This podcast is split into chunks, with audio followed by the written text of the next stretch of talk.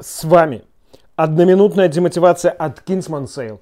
И я прикладываю все усилия со всей моей дружеской ответственностью для того, чтобы сделать каждый ваш день. Сегодня наша фраза звучит так. Единственный способ иметь друга – это быть им.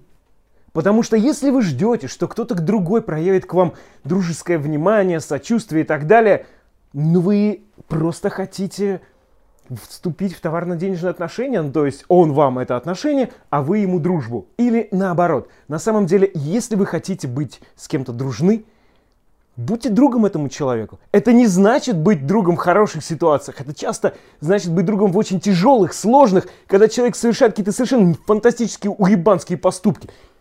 А вы все равно остаетесь другом. И тогда и этот человек будет вашим другом. Другого пути нет. Правда, мне кажется, это не относится к отношениям между мужчиной и женщиной, да?